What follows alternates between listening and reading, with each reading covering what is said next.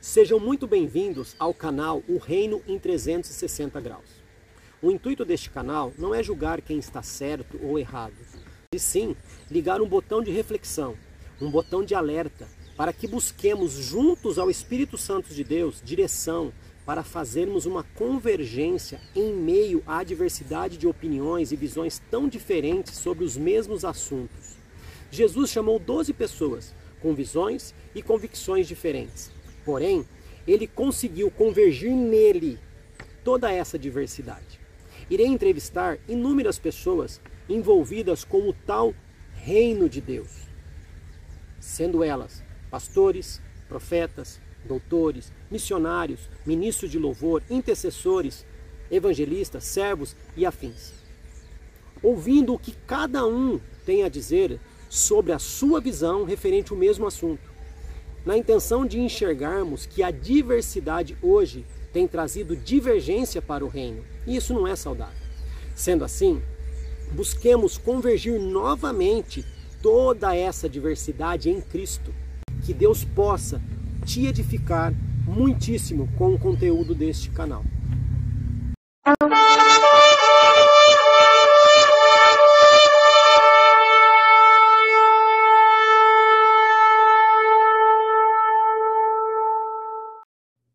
Hoje aqui com Bispo Rafael Maurício.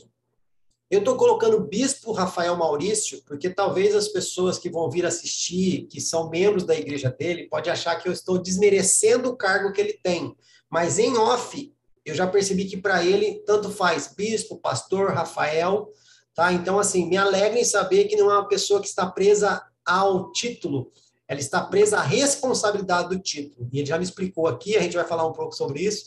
E eu estou muito feliz, Rafael, porque assim, aí, ó, já, já me perdi, tá vendo? Já esqueci o bispo já.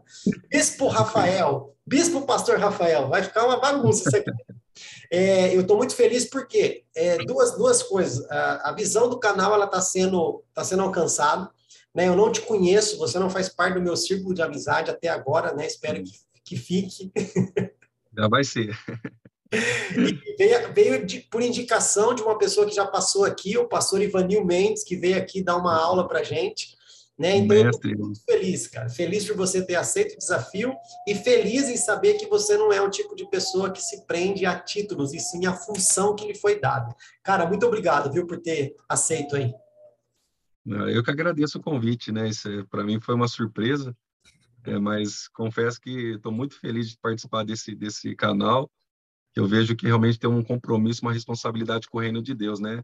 E vai ser já meu amigo já, amigo do pastor Ivanil, é meu amigo também, viu? Aí rolou, rostou tudo, aí roscou tudo. Pastor Ivanil só tem, só tem os cabeças de baga acompanhando ele. É, o homem é fera. Ele é fera. Mas amém. E outra, só para deixar aqui, gente, eu conversei com, com com o bispo Rafael antes, para ver essa questão de título e tudo mais, porque eu também tenho que respeitar a pessoa. Mas eu vi que com ele eu não tenho problema nenhum, tenho liberdade de chamar de bispo, pastor ou Rafael, se caso acontecer aqui. Mas ele me falou também a questão do encargo que foi dado a ele. Você pode até falar um pouco depois, tá, tá pastor? Em relação, para que as pessoas entendam. Tá? Hoje ele está como bispo para poder administrar os outros pastores que existem na denominação onde ele serve. Então, para ele, Exato. tanto faz, ele não está acima de pessoas, né, no sentido de pisar Exato. em alguém, de humilhar alguém. Ele está acima de pessoas no sentido de responsabilidade. Né? Então, Exato. gente, aqui, se eu falar bispo, falar pastor, eu falar Rafael, eu estou falando com a mesma pessoa. Ok? E antes de qualquer coisa, eu vou ler a bio dele aqui e ele vai explicar um pouquinho como que foi esse processo na vida dele aí. Então, pode ser, pastor? Bispo, pode ser. Rafael? Pode ser, Fabrício. Daqui a pouco a gente vai arrumar uma, uma sigla para você. BPR, né? Bispo Pastor Rafael. Vai virar uma coisa de louco. Vamos que vamos. Pessoal que nos escuta no Spotify ou nos, nos assiste no YouTube, eu estou falando hoje com o Bispo Rafael Maurício.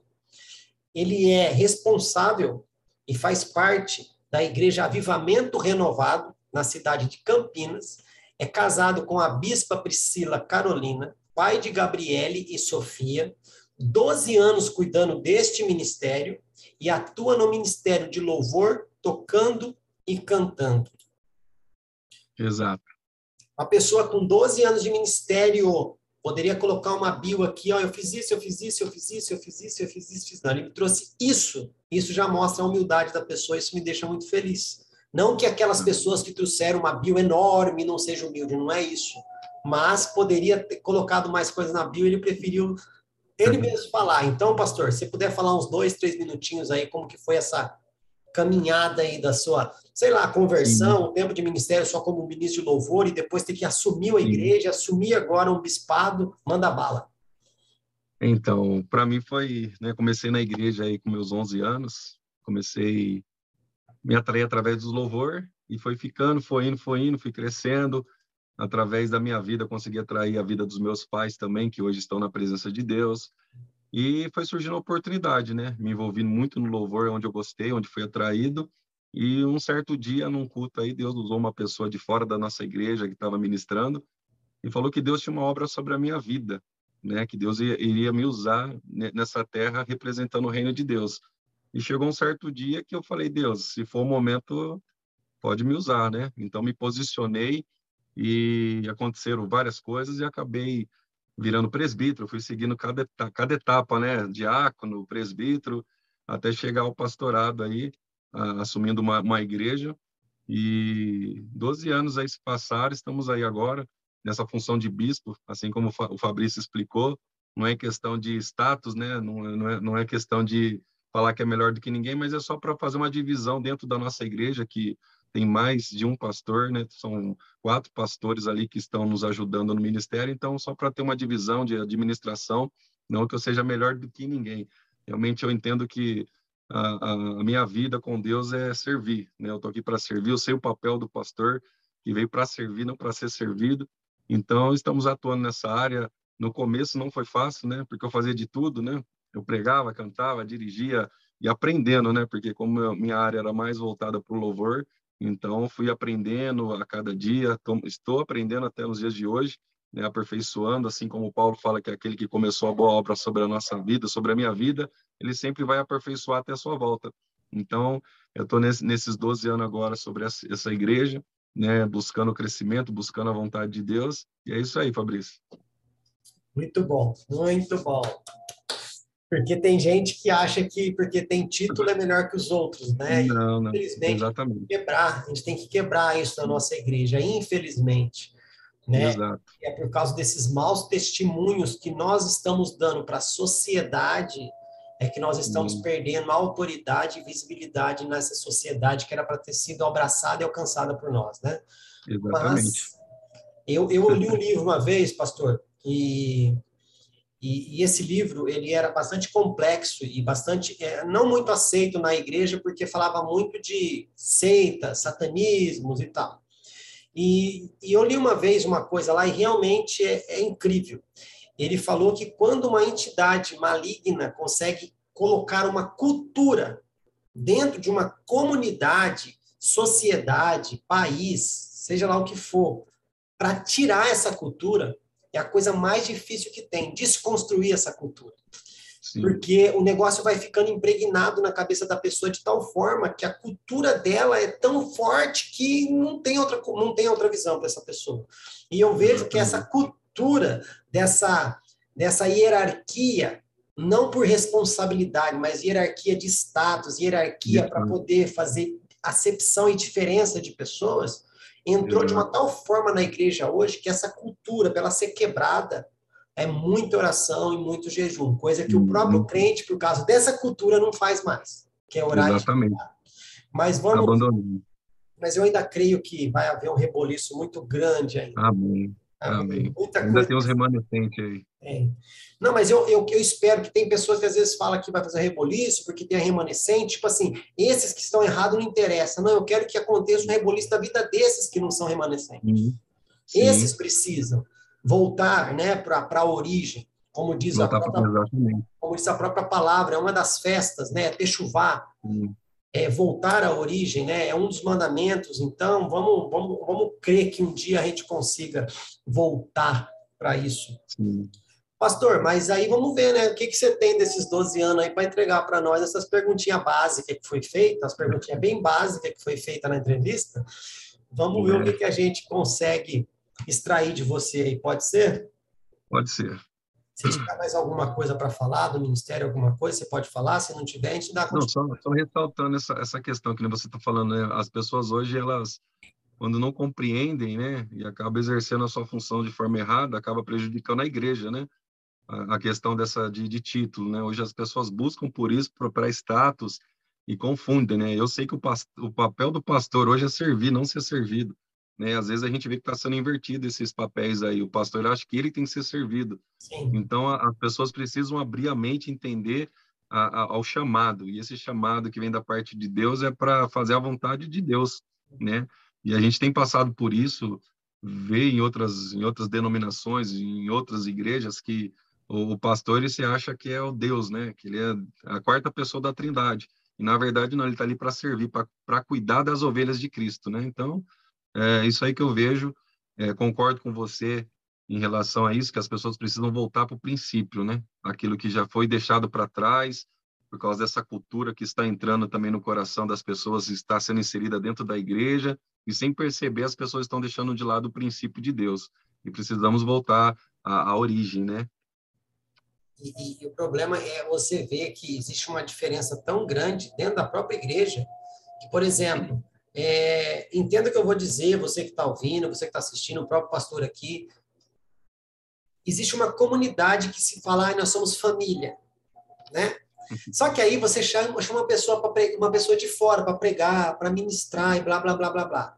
Aí essa pessoa, ela ganha regalias, ela ganha comida, ela ganha lanchinho, ela ganha um lugarzinho para se segurar, para sentar, para descansar. Tudo isso é válido? É. Só que o rapazinho que chegou para fazer o louvor da igreja, para esse cara, ele recebeu lanchinho? Ele recebe para isso? Ele teve o tempinho de descanso? Às vezes o cara vem do trabalho, às vezes o cara vem direto ali. Por que, que tem que dar comida, lanchinho para essa pessoa e não dar lanchinho, comida para o cara que é da igreja, que é da família? Sabe? Eu não consigo entender esse tipo de coisa. Essa divisão, né? Percepção, né? Não consigo. É, o pastor, ou o ministro de louvor, ou a banda, o fulano que for, ele vai conseguir ministrar por causa de quê? Porque tem gente trabalhando atrás. E essas pessoas, às vezes, não recebem nenhuma oração, não recebem nenhum obrigado, sabe? Que é família é essa? Sabe? E ao mesmo tempo fala, nossa, Deus está recebendo nossa adoração. Será? É, difícil, hein? Mas não pode falar, pastor. Você fala, você está errado. Não, mas não. o irmão está servindo. Mas o outro também não está servindo? Tá. Por que, que o outro tem que servir com lanchinho? E o outro aqui serve sem lanchinho? Sabe? com fome. Não, mas infelizmente acontece essa divisão, né? Eles priorizam mais uma pessoa, né? Sendo que todo mundo está contribuindo ali para o culto, né? Então, eu também vejo isso e a gente tenta consertar, que nem você está falando assim, a gente vai falar, acaba arrumando briga, mas é preciso falar, é preciso demonstrar, é preciso moldar novamente o coração dessas pessoas para que eles possam fazer isso, né? Uhum. E é difícil a gente convencer as pessoas, mas eu acredito que é, com a ação do Espírito de Deus aí na oração, no jejum, a gente consegue chegar lá. É, exemplo, é, ai, a gente precisa fazer um, um, vamos levantar aqui, fazer um, sei lá, um movimento, porque a gente precisa pagar o aluguel da igreja, ok? Ah, a gente precisa pintar a igreja, ok? Ah, a gente precisa, beleza. Mas eu não vejo. Gente, vamos fazer um movimento, vamos tirar uma oferta aqui para a gente ajudar os irmãozinhos que são desempregados, que estão com a conta de água parada lá, tá, tá para ir com o nomezinho dele para Serasa, não tem comida dentro de casa. Vamos fazer esse movimento também, igreja. Vamos pintar a igreja, não. A igreja pode ficar sem pintar. Dá para esperar. Vamos cuidar das pessoas da igreja primeiro. Não, pastor, não pode. Não pode. Não sei se você viu aquela briga que deu daquele nosso naquele nosso é, político e, e, e, cristão que esteve num evento, chamaram ele para fazer a oferta, eu não vou colocar o nome dele aqui, mas também não precisa. Ele falou assim, então, ó, Deus falou que é para pegar a oferta e dividir com todo mundo. Quase mataram ele. Quase apedrejaram ele. É, então eu não sei, tem muita coisa errada, né? Mas amém. É, não, tem muito, tem muito. Mas, pastor, a gente usar isso como escola para fazer diferente, né? É. Antes de começar a entrevista, eu quero só deixar uma dica, porque eu acredito que as pessoas que virão aqui para assistir a entrevista são seus são seus seguidores, as pessoas que querem ouvir a sua opinião e não viu nenhum vídeo ainda do canal, que pode ir lá ver também, né? Pode ir lá maratonar. Uhum. É, a dica é o seguinte: vai ter perguntas aqui para você que está ouvindo, principalmente, não para quem está vendo, mas quem está ouvindo principalmente, vai ter perguntas e vai ter referências bíblicas. Nós não vamos parar, nós não vamos editar o texto aqui do vídeo, não vamos parar o áudio, nada para. Ah, vamos ler o versículo. E não é porque a gente não dá valor à palavra, não tem nada a ver uma coisa com a outra.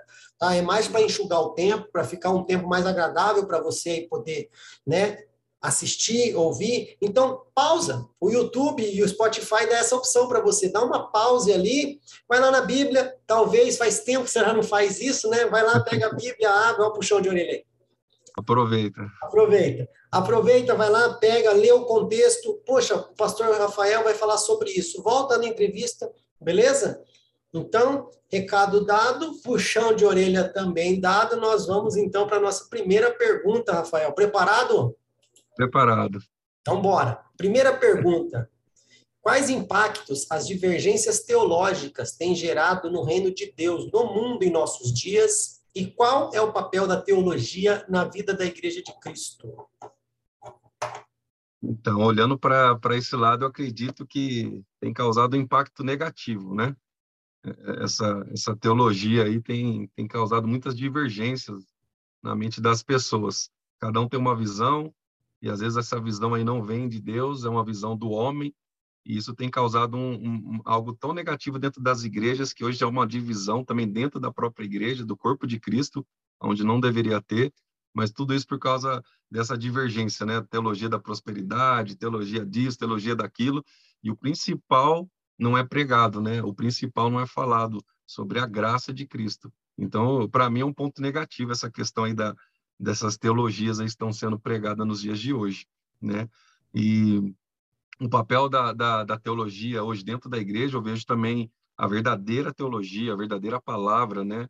Ela traz um impacto tão importante sobre, sobre a igreja de Cristo, que traz a, a, o arrependimento, mudança de, de caráter, traz mudança de vida, de pensamento, uma mudança que nos leva a, a, e nos remete mais próximo da imagem e semelhança de Deus. Né? Então, quando é pregada a verdadeira teologia, ela salva, ela liberta, ela transforma e, e leva ao cristão a ter uma visão somente das coisas dos céus. Infelizmente, algumas teologias é, estão fazendo que os homens estejam mais ligados nas coisas da terra do que do, do céu, né? Então, uma vez eu ouvi um Paulo dizendo que ah, na época de Abraão, Abraão foi rico, Salomão foi rico, alguns né, irmãos na fé aí foram ricos, e porque chegou a nossa vez a gente não pode ser. Eu não sou contra isso. A pessoa realmente, se Deus preparou isso para a vida dela, amém. Mas o maior, o, o, foco principal da nossa teologia é falar de Deus, para que as pessoas possam conhecer a Deus, né? Não estudar a Deus, porque não tem como a gente fazer isso. Deus não é estudado, né? É um relacionamento que a gente tem com Ele. Então, através da teologia, você mostra o caminho, você vai mostrar como uma pessoa tem que criar essa intimidade pra, para com Deus, e, infelizmente, não está sendo mais pregado isso, a verdadeira teologia, né? É, são diversas aí, a mais forte, acredito, hoje aqui no Brasil, que trouxeram de fora, essa tal, tal da teologia da prosperidade, né? Então, tem causado é, uma, uma destruição dentro da igreja, né? Porque as pessoas, elas acabam se frustrando porque é, não conseguem o objetivo da prosperidade, aí vai se frustrar, vai culpar Deus. Só que a teologia verdadeira não é baseada nisso. A teologia verdadeira te, te mostrar o caminho que te leva para Deus, para conhecer esse Deus, para se relacionar é, com esse Deus e, e, entender que agora o relacionamento nosso não é mais de, de servo-senhor. Nós tratamos com todo respeito o Senhor, falando a Deus se tratando como Senhor, mas o nosso relacionamento hoje é de pai e filho. Né? Então precisamos, é, através da teologia, reconhecer a paternidade de Deus sobre a nossa vida. Então, a teologia hoje, que é pregada, essas, divers, essas diversidades de, de teologia, tem causado um impacto negativo, na minha visão. Uau! Cara, e eu, eu, quero, eu gosto de, de, de fazer umas, uns adendozinhos assim, mas é, é interessante que aqui a gente não está falando que, que o estudar teologia não é, não é necessário. Né? Eu acredito no, naquilo que é espiritual, naquilo que é racional, eu acredito na unção, acredito também no estudo, mas eu acredito que o estudo, baseado na, na a unção do Espírito Santo, ele é muito mais poderoso. Né? Então, Sim. eu vejo pessoas hoje só estudando, deixando Exato. o Espírito Santo de lado, e outros correndo só atrás daquilo que é espiritual e deixando o estudo de lado, então não existe. Então, equilíbrio, né? Não existe equilíbrio nos extremos, é. né? A gente tem que colocar Exato. isso. E assim, Exato. você fez um comentário que eu acho engraçado, né? Ah, e Abraão teve dinheiro, beleza. Viva como Abraão viveu. Seja Exato. obediente como Abraão foi. Você daria o seu filho? Você sacrificaria seu filho igual Abraão fez? Não. Você sairia da sua parentela como Abraão fez? Você passaria pelo que, que Abraão passou? Então, não queira comparar. Ah, Salomão foi rico, beleza. Só que se Deus aparecer para você hoje, você vai pedir dinheiro ou sabedoria? Exato. Tem toda essa questão, né? É. Pastor, eu creio piamente na prosperidade bíblica. Creio. Sim. Só que prosperidade, para mim, não é só ter dinheiro sobrando. É ter Exato. paz, é ter comida dentro de casa, é ter paz com a minha esposa, é ter paz com meus amigos. Isso é prosperidade. Exato. E outra coisa, tem prosperidade? Tem. Sabe onde ela começa? Na obediência. Exatamente. Deuteronômio 6, e Deuteronômio, Deuteronômio 8 e Deuteronômio 28. Se obedecer os estatutos e ouvir de meus mandamentos, as minhas bênçãos virão e te alcançarão. Exatamente. Você tá Elas vão atrás da bênção, irmão? Por que você está correndo atrás tá invertido. Né? Hoje tá, infelizmente está invertido as coisas. Mas peraí, se eu obedeço, ela vem. Mas eu que estou indo atrás dela, alguma coisa errada. É. Eu estou obedecendo. É. Mas é essa, essa prosperidade bíblica, essa teologia, alguém quer? A teologia da obediência? Né? Não. Né? Mas amém. Isso. O entrevistado aqui não sou eu, é você. Então a gente vai pular para a nossa próxima pergunta. Só mais um, só um minutinho, Fabrício, em questão até que você falou, a questão de estudo. Eu também não sou contra para quem faz teologia, tá? Mas desde seja verdadeira, né? Porque eu já tive alguns casos de pessoas que fizeram teologia e se, se desviaram, abandonaram a sua fé, né? Porque não buscam conhecimento verdadeiro. Então tem que ver a fonte, tem que ver realmente da onde está vindo esse estudo, tá vindo, tá, tem que ver se faz parte realmente da palavra de Deus, porque eu conheci alguns aí que acabaram abandonando pelo fato de conhecer, é, fazer uma teologia aí qualquer e acabar deixando a, a sua fé de lado. Né? Então, há uma grande importância no estudo, há uma grande importância na teologia, mas você tem que entender a, a verdadeira teologia, né? de apresentar realmente é, a, o homem a Deus, de, de levar o homem a Deus, a, a salvação. Então, eu vejo uma grande importância, até, até deixo um exemplo, quando a gente pega os doze ali que, os, que Jesus separou para ser apóstolo, se destacaram, fizeram sinais, fizeram grandes obras, mas quando a gente olha para a vida do apóstolo Paulo, que era uma pessoa diferenciada, né? Era poliglota, falava, né? É, era judeu, o cara tinha moral para falar, tinha um conhecimento, tinha ele tinha propriedade daquilo que estava falando e foi usado poderosamente. Então, eu acredito sim que a, a teologia é essencial sobre a nossa vida, o conhecimento, cresce na graça e no conhecimento, né? Porque, como você falou, às vezes não tem o um equilíbrio, né? Um busca só a palavra, outro não busca a, o espírito, um busca mais o espírito, não tem palavra, e vira aquela confusão. Então, é sempre bom juntar, fazer essa junção das duas que a vontade de Deus vai ser feita. É, e quebrar um outro conceito aqui das pessoas, que teologia não é uma exclusividade da igreja. Sim. Tá? Nós temos a nossa teologia, que é a, a, a, o estudo das revelações que o nosso Deus nos deixou. Não é o estudo de Deus, como já foi falado aqui, é impossível você estudar Deus. Nós estamos estudando migalhas de tudo que ele tem para nos dar, que ele deixou para o homem, que são as revelações que ele deixou, já são poderosíssimas. Imagina o que tem mais para ser revelado. Só que as uhum. outras religiões, outras seitas, outras crenças, ela tem a teologia dela também. Sim, ela, vai, ela vai estudar o que, que o Deus dela deixou, o que o Deus dela mandou. Só que o que eu acho engraçado, Rafael, é que nesses outros lugares, eles vão e respeitam aquela revelação e não quer ficar mudando. Eles assumem aquilo e obedecem. Agora, hoje, a gente parece que não está fazendo teologia. Eu até brinco aqui, eu tenho bastante clientes que são advogados, eu brinco, mas parece que hoje a, na igreja as pessoas fazem não fazem teologia, elas fazem advocacia na, usando a Bíblia. Porque ela quer achar brechas para falar, não, eu tenho legalidade para fazer dessa forma, está escrito assim. Irmão, Exato. não agrada a Deus. Como não agrada? Está escrito assim, queridão. Não, mas tem essa Sim. outra visão. Não, tem isso aqui. Cara, se existe a possibilidade de eu estar tá desagradando a Deus fazendo aquilo, é melhor deixar para lá. Deixa para lá, exato. Pode já existir uma possibilidade de, de desagradar a Deus, deixa para lá. Mas não, hoje parece que é uma advocacia. Eu quero achar brechas na lei para poder ganhar alguma coisa, né? Mas. É, infelizmente. Infelizmente. Vamos lá. Ai, essa foi só a primeira, hein? Segunda pergunta, Bispo Rafael.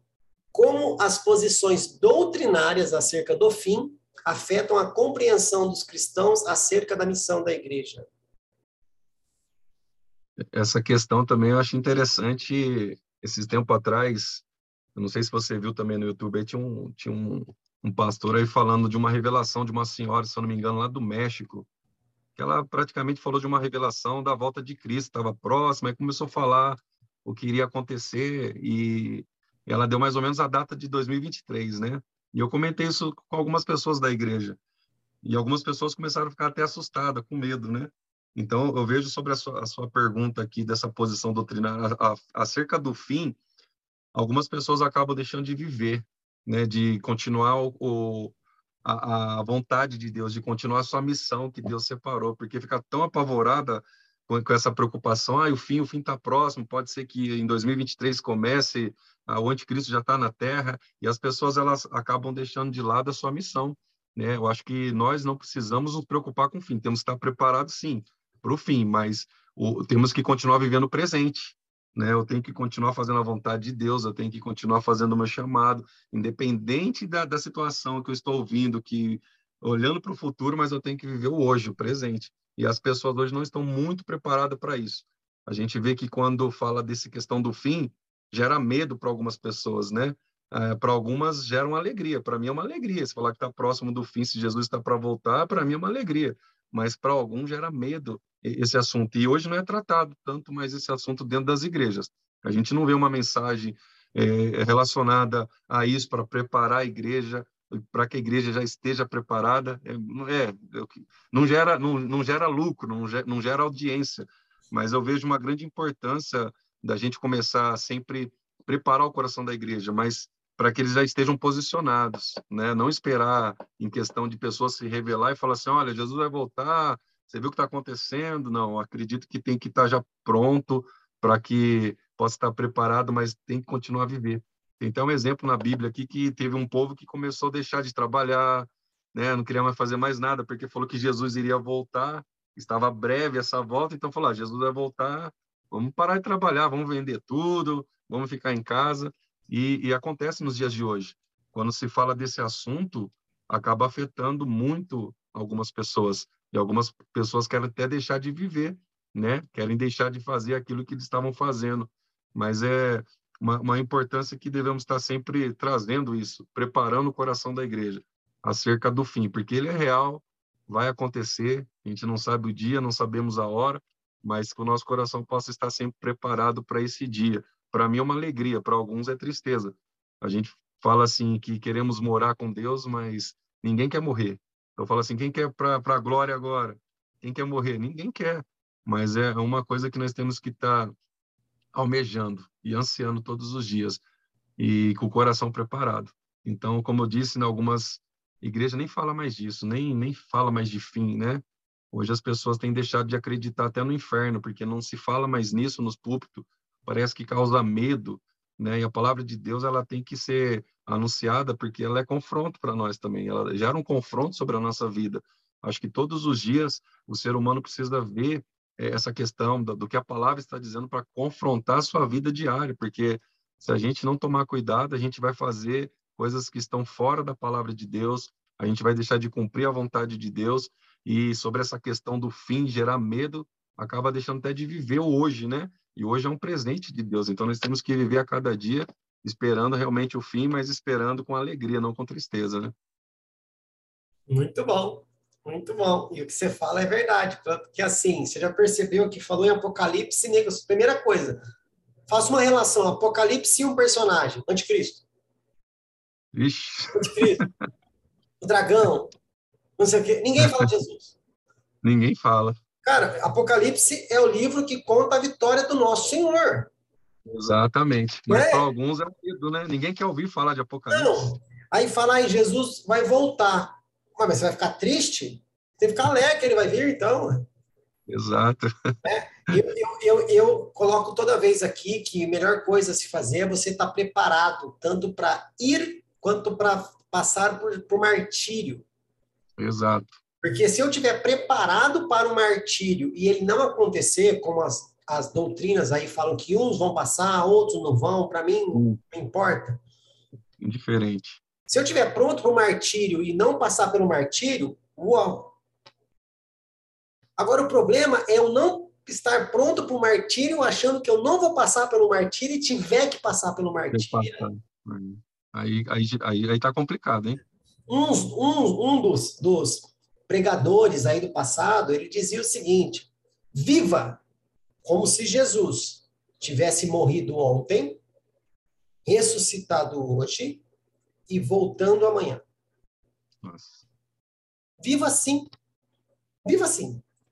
Porque você vai estar perto do que aconteceu, perto do que está acontecendo, que ele é vivo, ele, ele já ressuscitou, ele está vivo na sua vida, e próximo do que está para acontecer. Porque Jesus pode voltar amanhã. Exato. Né? Agora, tem umas pessoas que pregam que Jesus está voltando. Não.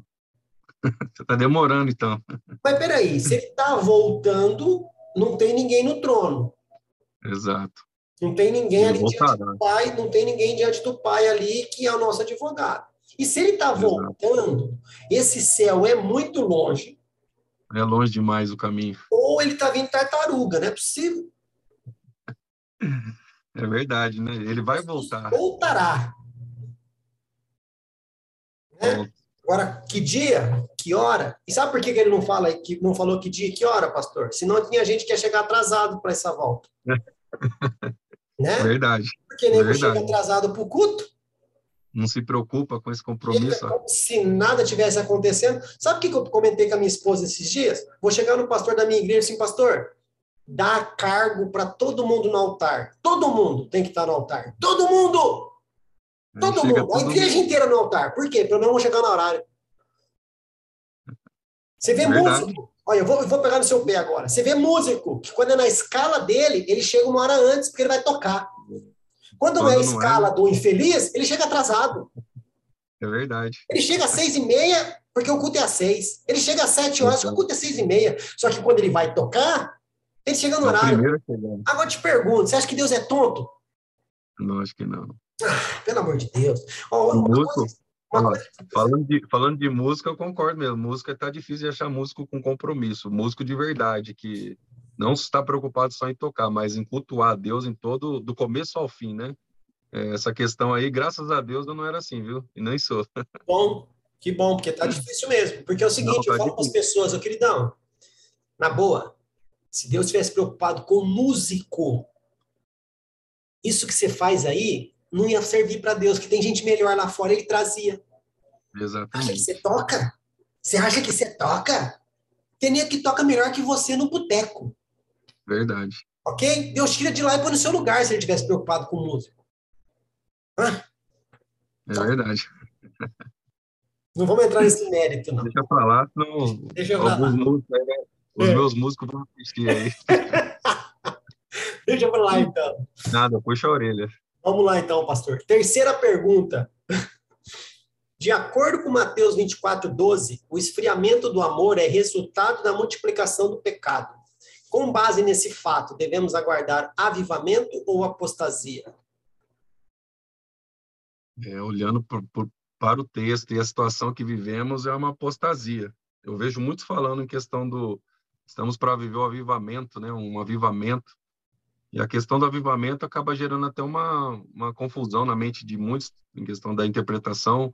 O que seria avivamento, né? A gente fala avivamento, acho que é fogo, é pula-pula, é, línguas estranhas. Não, a gente vê que o avivamento é arrependimento, né? De reconhecimento. Então, se vir um avivamento, haverá arrependimento. Mas olhando aqui sobre a palavra de Deus, a gente vê que vai ser mais fácil ter apostasia do que avivamento, na minha visão. Né? Mas eu sei que eu tenho ouvido alguns vídeos, ou visto algumas pessoas comentando que, o Brasil vai viver um avivamento, né? Tá para vir um avivamento. Espero que sim, mas na minha visão, nos últimos dias aí é mais apostasia do que avivamento. As pessoas já estão abandonando a sua fé nos dias de hoje. E olha que sobre o país que vivemos, a gente tem a liberdade de cultuar, de expressar o evangelho, de fazer o que for aí em relação ao reino de Deus, a gente não tem perseguição. Mas a, o amor, infelizmente, já está sumindo, né? O amor de muitos já estão se esfriando fora da igreja e dentro da igreja. O que fico mais admirado é em questão dentro da igreja. Lá fora a gente até compreende, as pessoas ainda não conheceram a Cristo, mas aqueles que estão vivendo dentro da igreja é, já estão deixando o amor de lado. Né? Falam que amam a Deus, mas não conseguem amar o seu irmão que está vendo ali do lado, tem a oportunidade de abraçar, de beijar. Infelizmente, esse amor está sendo deixado de lado, está esfriando. Então a gente já vê uma, uma apostasia dentro da igreja nos dias de hoje. Naquele tempo, acredito que vai ser maior ainda, infelizmente. É, é, a realidade que eu tenho visto, pelo menos não só na minha igreja, né? Em outras igrejas, a gente não vê esse amor sendo expresso, um amor que Deus derramou por, derramou por cada um de nós, a gente não consegue derramar nas pessoas. Então, eu, eu, eu vejo isso dentro da minha igreja, vou falar da minha igreja. Às vezes a gente tem que chamar atenção porque esse amor não é compartilhado. Né? A apostasia já dentro da igreja, está dentro da igreja vivendo uma apostasia. Acho que é, é pior ainda. Você está ali todos os dias ouvindo a palavra de Deus e deixando a apostasia entrar no coração e deixando de lado a prática do amor, deixando de lado a, a sua fé. Então, é uma coisa que me assusta um pouco, falar a verdade, nessa questão, e eu tento sempre pegar no pé do pessoal da igreja. Eu falo, gente, vocês têm que demonstrar o amor. Se o amor de Deus alcançou você, tem que ser transbordado através de você. Então, olhando para essa questão aqui do esfriamento, apostasia. Eu não acredito que há um avivamento, não. Pastor, e assim, eu, eu, eu quero ter a permissão aqui de colocar que avivamento no céu, ele nunca deixou de existir. E lá não precisa falar Exato. que é avivamento, porque lá nunca morreu. Nunca acabou. A verdade é o que a igreja, ela perdeu, ela vai perdendo esse contato com a cultura do céu, né? Que era para é mais hora, né? Seja feita a sua vontade assim na terra como no céu. Fala que ama a Deus, mas não quer o reino. Ama a Deus, mas chega atrasado no culto. Ama a Deus, mas não lê Bíblia. Eu não entendo esse amor, mas tudo bem. Uhum. É, o que eu vejo é assim, a gente fica também ensinando o avivamento, às vezes, de forma errada. Né? Exatamente. O a, a, a, a morte da fé, porque às vezes está sendo pregado uma teologia também totalmente errada. Eu, eu não vou mentir para você, não. Eu, eu acredito sim que lá em Atos teve tanto, mas tanto é, manifestar ali do céu com a terra, era tanta manifestação espiritual que não dá, na boa. Hoje, se for só para ir na igreja, para sentar duas horas, ouvir alguém pregar ou cantar e nada, de boa, nada acontecer, nada acontecer, o nego não quer saber mesmo. Não, não é isso. O céu não é isso. O reino de Deus não é isso. Né? Então, tem uma parcela de culpa nossa? Tem. Uhum.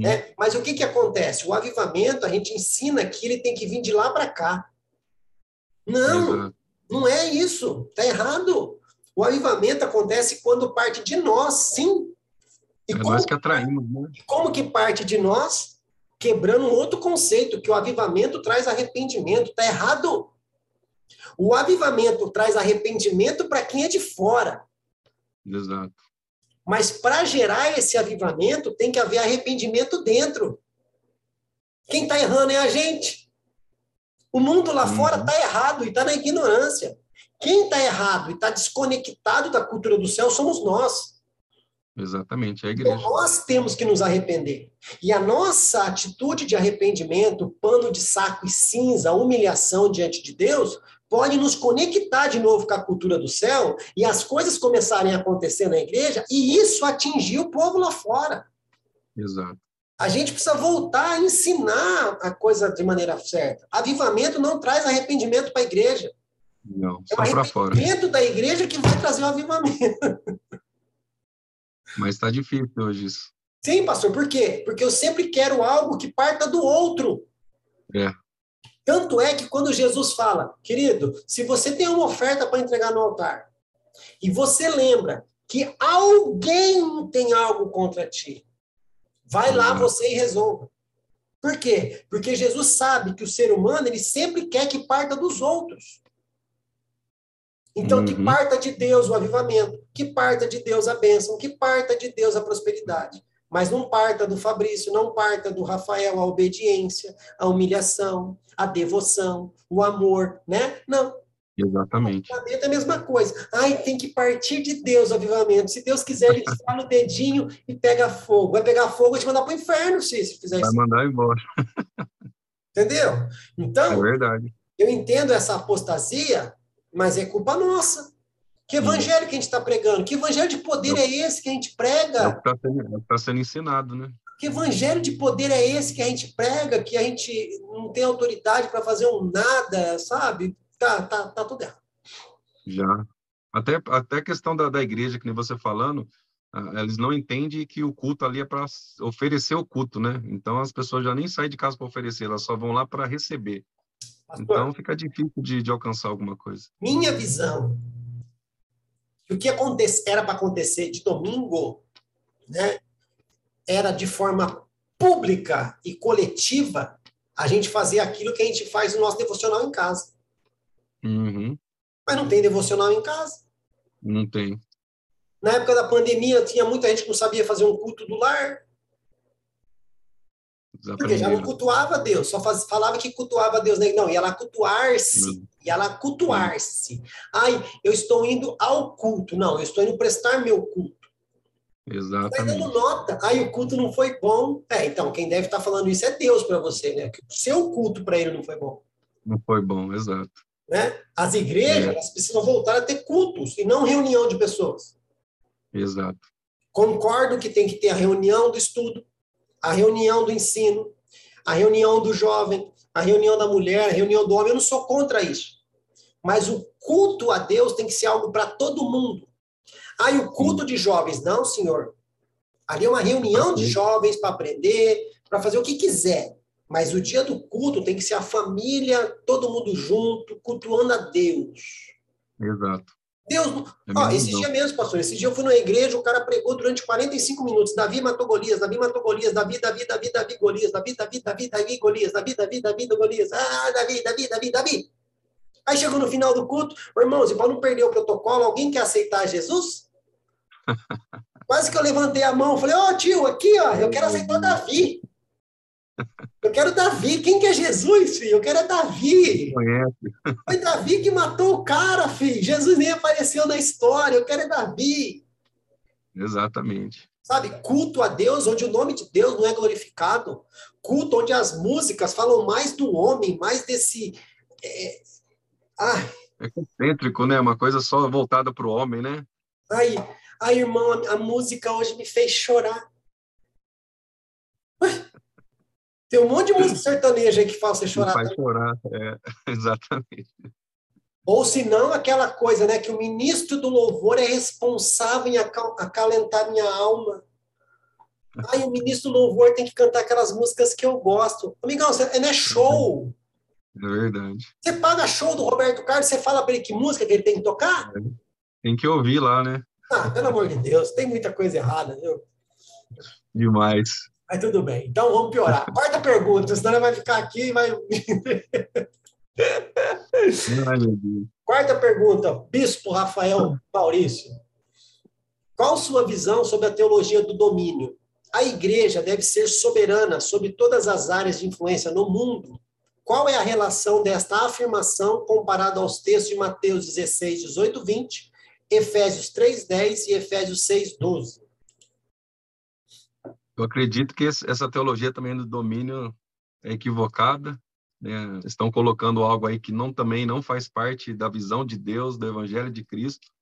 Eu, eu preciso entender, sim, que a, é nós, como cristãos, temos um papel fundamental para tentar é, é, manifestar a palavra, o reino de Deus sobre a sociedade, mas o, a teologia do domínio não.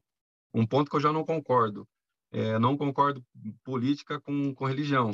Eu já não, não, não vejo isso com bons olhos. Infelizmente, é, não dá certo. Mas a gente vê que tem bancada evangélica, tem muitos evangélicos que querem participar dessa área da política. Vou falar da política que eu acho que é o que mais hoje está influenciando, né?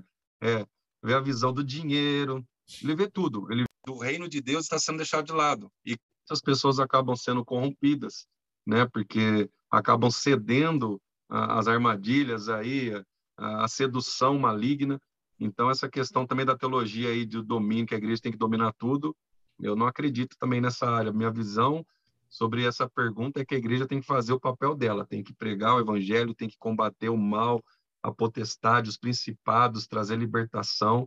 Então, essa questão de, ah, tem que dominar tudo, eu, eu acredito que não. Né? A gente tem que ser, a gente tem que ter o nosso posicionamento, mas não precisamos estar vivendo essa teologia do domínio total aí sobre, a, sobre o nosso país. Eu acho que nós temos que fazer só a diferença. Por que fazer diferença? Uma, uma coisa importante nessa questão é que as pessoas elas precisam ver essa diferença em nós. E às vezes a gente quer se igualar com eles em todos os aspectos, né? Ah, mas Daniel foi levantado como governador, José foi levantado. Deus levantou, é diferente. Se Deus quiser colocar uma pessoa, quiser colocar nós, estamos aí na presença deles para fazer a diferença, amém. Mas eu buscar por isso, porque ah, uma teologia que tem que dominar tudo, não, não, não existe. Eu já sou contra isso também. Eu não sei se a maioria também é contra, Algum deve, alguns devem ser, deve, ser a favor disso, mas na minha visão, pelo pouco de conhecimento aí, pelo pouco tempo de caminhada, eu vejo que essa teologia também não faz parte da teologia verdadeira de Cristo. Você tocou mais uma vez em personagens bíblicos, né? Ai, Daniel, José. É porque... Você tem a vida de Daniel. Eles querem usar isso, né? Mas não querem viver, né? Vai igual Daniel, meu querido. Aí é. depois você vai lá, na, na, lá, lá depois você vai lá. Ok? Tem uma vida igual a de José, aí depois você vai lá. Né? É igual me falaram uma vez, Fabrício, mas Jesus ia em festa, Jesus andava com pecador, Jesus tomava vinho, e Jesus não sei o quê. Eu falei, tá, Jesus jejuou 40 dias, Jesus curou cego, Jesus curou endemoniado, Jesus curou paralítico, isso aí você está fazendo também? É, só querem viver, né? Meu Deus! Ai, Daniel, é, vai viver como viveu Daniel, aí depois você pode querer galgar, porque se você viveu como Daniel, talvez Deus esteja falando assim, meu, eu estou ansiando por alguém assim para colocar ali. Exato. E outra coisa, pastor, mais uma vez, estamos ensinando a coisa errada. Que nem você comentou, ah, mas o, o, o, o aí o, o, cristão quer, quer o, o, o cara quer fazer parte disso. A igreja, agora eu vou refutar de forma bem humilde tal que você disse. A igreja, ela tem que se envolver com a política, sim, mas não da maneira como está sendo hoje. Sabe como que a igreja deveria estar se envolvendo com a política? Orando pelos políticos, intercedendo pelas decisões que eles vão tomar lá. Esse é o papel da igreja na teologia, na teologia não, é o papel da igreja na, na, na, na política. Sim. A política e a religião, elas têm que andar juntas, sim, mas não fazendo conchavos, não querendo dinheiro de lá. Aliança, não, não formando uma aliança, né? Se o cristão entendesse o papel dele como embaixador de Cristo na terra, ia jogar cocô de galinha em título de, de político. O que, que Billy Graham falou quando convidaram ele para ser presidente da, da, dos Estados Unidos? Ele disse: Eu não posso me rebaixar O meu cargo é muito maior do que ser presidente. E ele não estava envolvido com a política? Não, não estava não. Ele que era o conselheiro do, da, da, Casa Branca, ele foi conselheiro da Rainha Elizabeth. Como que não estava envolvido? A igreja, ela não entende qual que é a posição de domínio dela. A teologia do domínio, eu também discordo. Mas a igreja, ela tem que dominar onde? Nas nas regiões celestiais, aonde a influência maligna tem trazido essa podridão para nossa arte, para nossa mídia, para nossa política, para nossa música, para nossa cultura, para nosso para nosso ensino. Sim.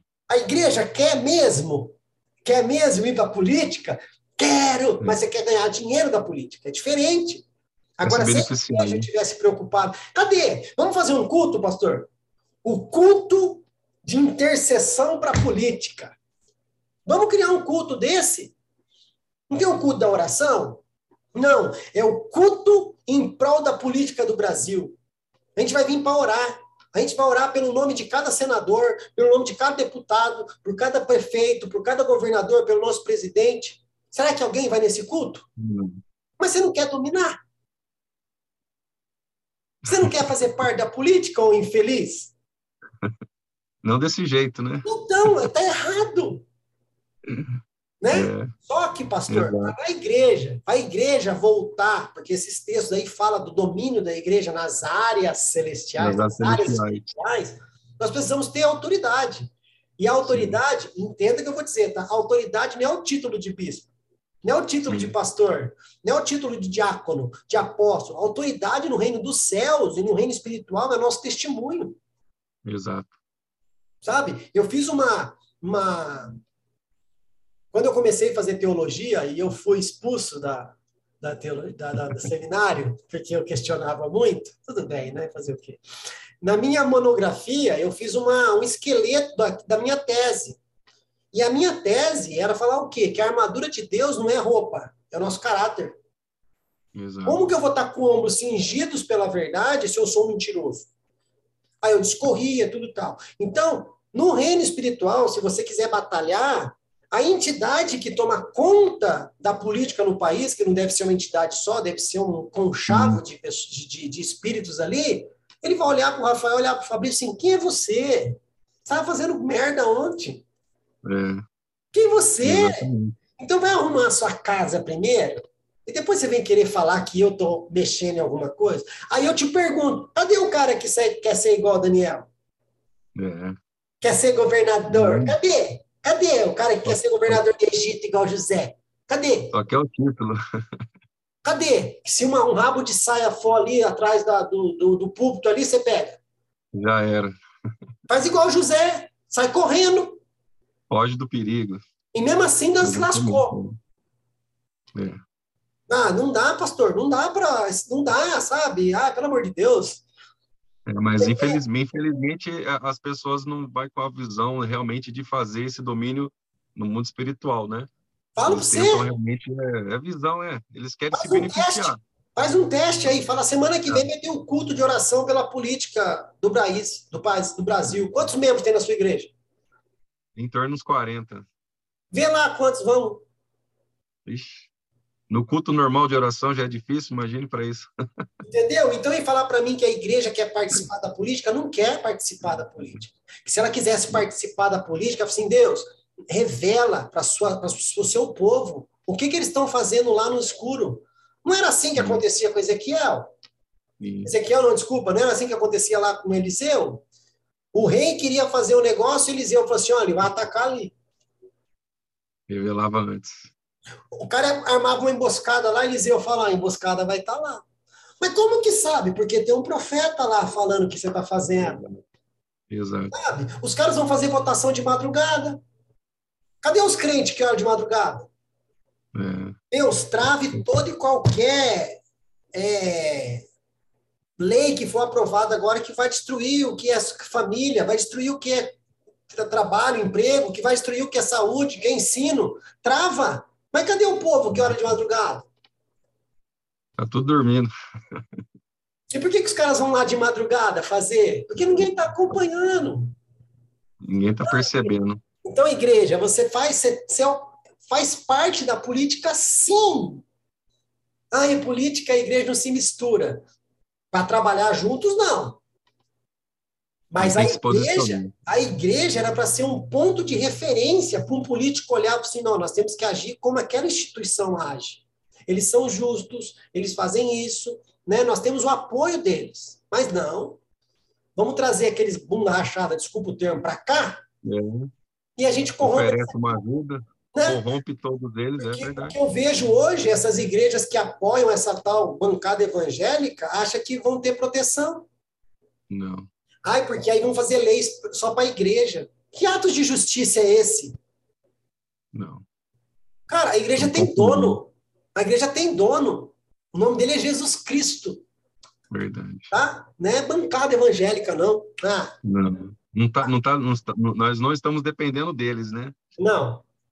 Eles que deveriam depender de nós. É, exatamente. Mas tá tudo invertido, né? Tem um não, cara tá que fala que Fala, tem um cara que fala que Jesus vai colocar as coisas de cabeça para cima. Porque de cabeça para baixo já está. Já. Né? Então vamos embora. Bora, senão isso aqui vai virar vigília. Vamos embora. Quinta pergunta, Rafael. Escatologicamente dizendo, novos céus e nova terra são literais ou metafóricos? Nós iremos para o céu ou o reino dos céus virá até nós? Apocalipse, né? É, é o complexo de muitos. É, uns literal, figurativo, ilustrativo. Eu, na minha visão, acredito que é novo. Já existe, na verdade, né? Eu acredito que já tem esse novo céu, nova terra. Se a gente olharmos ali para a palavra de Deus ali, o Éden, né? O que Deus já tinha feito lá no início, acredito que está guardadinho, nos esperando para que a gente possa morar, habitar nesse lugar. Então, eu acredito que seja literal, novo céu, nova terra, já está preparado, na verdade, assim como João viu, né? Eu também espero ver lá juntamente com eles. Então, eu vejo que que em questão de Apocalipse, eu não sou muito bom nisso, né? Que nem eu tô falando. A minha visão é essa, que é algo literal, algo que, que já está preparado e que todos nós devemos é, ansiar por isso, esperar por isso. Né? Se é figurativo, se é metafórico, eu acredito que tem e estamos aguardando. Uau! É isso aí, porque, cara. Apocalipse eu sou. Não, não tem problema. Mas volta naquilo que a gente conversou. Por que, que a gente não é tão bom em Apocalipse? É muita coisa. Como vender o Apocalipse para gente? Nossa, para mim foi tanta coisa que é? um pouco tem que desconstruir. Só que aí eu entendo uma coisa: uma, uma, uma, uma agência missionária séria não manda um missionário para uma outra cultura sem antes imergir ele em conhecimento, pelo menos teórico. Rafael, você quer ir para a Turquia? Sim. Tá, então você vai ficar um ano aqui tendo uma imersão de língua, de costume, de como come, de como se veste, de como dorme, de como dirige, quais são as leis, blá, blá, blá, blá. Conhecer okay? tudo. Aí quando você chega lá, Rafael, aquilo que é teórico vai se tornar algo prático e você vai se, se habituando ali, né? É só um adendo que eu fiz. Sim. Agora eu quero ir para esse reino dos céus. E não sei nada de lá. Como que paga a conta nesse reino? Como que faz para chegar? Como que chega nesse reino? Como que faz parte? Como que dorme? Como é que come? Como é que obedece? Quais são as leis? Como é que vive? Não. Por quê? Então Deus vai fazer assim? Ai, é um corpo glorificado, já sabe tudo. Ai, que lindo, maravilhoso. Será? Será que é desse jeito? Então, nos venderam o Apocalipse de forma errada também. Para mim, para mim, o Apocalipse devia ser o livro mais estudado na igreja para deixar a pessoa, deixar a igreja preparada com tudo que está sendo pregado, tudo que está sendo mostrado para a gente, profecia se e ao menos e ao menos falado, né? Por que será? Por que será? Uns é por medo, outros é porque não tem conhecimento. Eu quando fiz a estudei teologia, então eu tive duas visões também, né? Estudei uma parte e a outra que eu estudei já foi totalmente oposta daquilo que eu tinha aprendido no passado. Então, eu aprendi que algumas partes são literais, outras partes são figurativas, ilustrativas, né? E algumas pessoas acabam levando literalmente a coisa que não é para ser levado. Então, é, eu vejo assim, é complexo. Eu tive duas linhas, duas correntes de, de ensinamento. Então, eu fico meio assim, ainda estou aprendendo, estou desconstruindo algumas coisas para ver que realmente é, é, o verdadeiro, que o que é certo. Mas eu, eu não me importo com esses erros de trajeto, sabe? É. Ah, erramos nessa visão, acertamos nessa. Mas e a nossa ânsia de conhecimento? Cadê os pensadores? Cadê os apologetas da igreja? Não estou falando da comunidade brasileira, estou falando da igreja. Exemplo, na sua igreja tem 40 pessoas. Cadê um apologeta dessa igreja? Cadê o pensador dessa igreja? Cadê o mestre dessa igreja? A gente já falou sobre isso, né? Cadê o profeta dessa igreja? O evangelista dessa igreja? O bispo nós já está conversando aqui. Cadê, cadê o apóstolo? Cadê o pastor? Cadê é, as armas que Deus deixou para ser forte? Cadê? Exatamente. Deus deixou o modelo. Vamos seguir, caramba! É buscar é. igual aquele livro, né? Cultura de Honra, né? Que fala muito sobre os cinco ministérios que Deus deixou. Se, se, se tiver uma igreja composta por esses cinco ministérios, a Mas igreja vai longe. Toa. Não, deixou para ser usado. Deixou os ministérios para enriquecer o povo, deixou os dons para é, é, é, amadurecimento do povo, deixou o fruto, deixou um monte de coisa, tudo em prol do crescimento puro, maduro da igreja. O povo não quer usar. Não. Né? Não quer usar. E quando quer usar, quer usar de forma errada, né? Então, eu vi assim... uma, uma questão de sair dos cinco ministérios, daí uma pessoa falou assim: ah, o meu ministério saiu como. Porque eu, uma vez eu vi pessoas fazendo teste, né, para ver qual que é o seu chamado. E quando falava assim, ah, o meu é profeta. Então acabava, né, até subindo para a cabeça, mas a intenção de ser profeta não é para ser melhor do que ninguém, todos ali são iguais. Todos têm o seu, seu papel fundamental para que a igreja de Cristo cresça, né? Só que quando não usa certo, infelizmente, sobe para a cabeça, um acha que é melhor que o outro e a igreja não funciona. Um, um grande amigo que eu acompanho, ele fala o seguinte: a pessoa certa no lugar errado vira um demônio. Exatamente. O que aconteceu com Lúcifer? Ele era a pessoa certa, mas ele quis ficar no lugar errado. Virou o que é hoje. Então, outra coisa, instituições que só levanta pastor. Exato. Aí faz seminário e vira pastor. Amigão, esse cara tem vocação para ser pastor? Não. E por que você está dando essa responsabilidade para ele? Só por causa do, do curso. Ou por causa de um casamento. Um casamento. É. Ok? Eu, Exatamente. Eu não, eu, não, eu não vou entrar em mérito. Para mim, a pessoa tem que ter vida com Deus, não importa se ela é homem, se ela é mulher que está na liderança. Mas, por exemplo, você virou bispo, a sua esposa automaticamente tem que virar bispa. Yeah. É. Mas tem encargo, tem, tem, tem vocação, às vezes vai virar um peso. Ao invés Exatamente. de ser bênção, ao invés de ser bênção, vai ser maldição. Ai, a mulher de pastor é pastora. Aonde está escrito? Não. Desculpa, pastor, mas eu tenho que falar. Não Às vezes a pessoa está com uma, um fardo. Porque assim, na minha visão, a igreja olha para um pastor e espera o quê? Cuidado. Às vezes a esposa do pastor ela é mestre. Ela é mestre em ensinar. Exato. E ela não vai tirar carrapiz de ninguém, ela não vai dar conselho para ninguém. E a igreja olha para o título dela, ah, é pastora, tem que me pegar no colo. E ela não vai pegar no colo, que a vocação dela é outra. É outro chamado. Para que isso, gente? Exatamente. Mas não, eu quero é título. Migão, se você for carregar tudo que o título traz, pode querer o título também. Mas faz o que o título está pedindo, por favor. Pastor que não cuida de né? ovelha.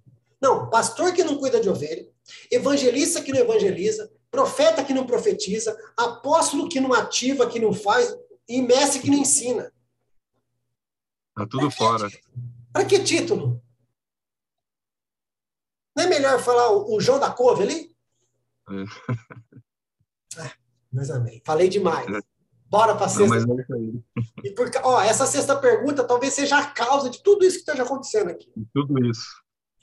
Sexta pergunta. Com base em Gênesis 6.3, 1 Tessalonicenses 5.19 e 1 Timóteo 4.1, qual o impacto de não crer na ação do Espírito Santo nos últimos dias? Falei. É o que aconteceu.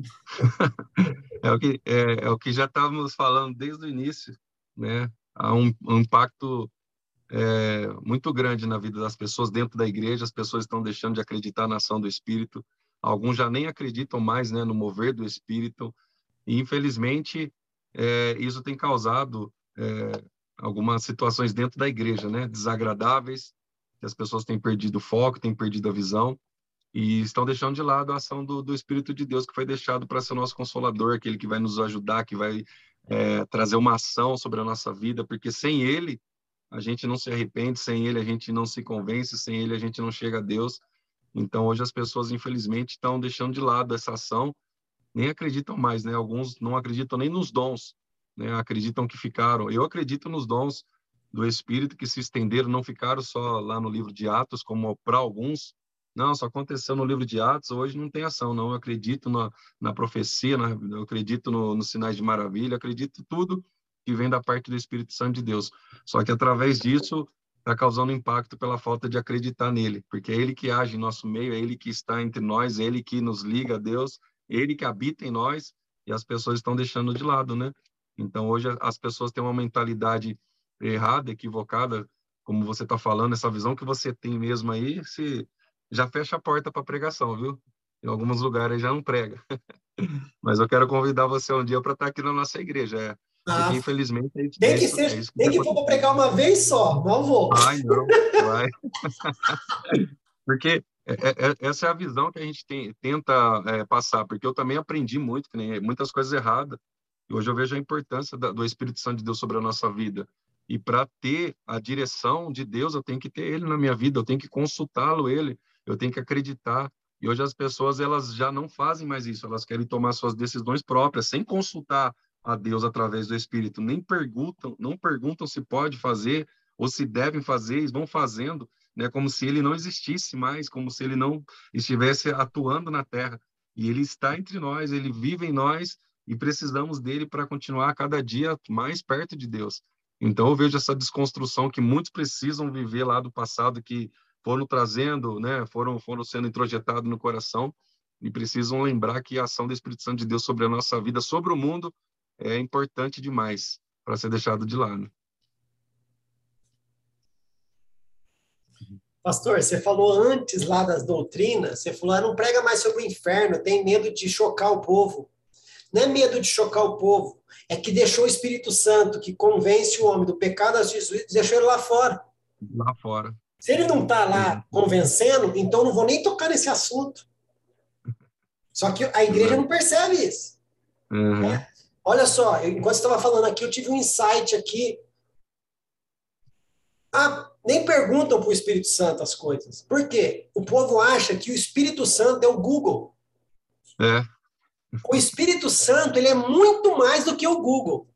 Só que ele não tem a irresponsabilidade que o Google tem de dar informação para qualquer pessoa que pergunta. Uhum. Eu for no Google e colocar lá como construir uma bomba nuclear, Vai ter lá as instruções. Não importa se eu sou um físico, se eu sou um astrofísico, se eu sou químico. Terrorista.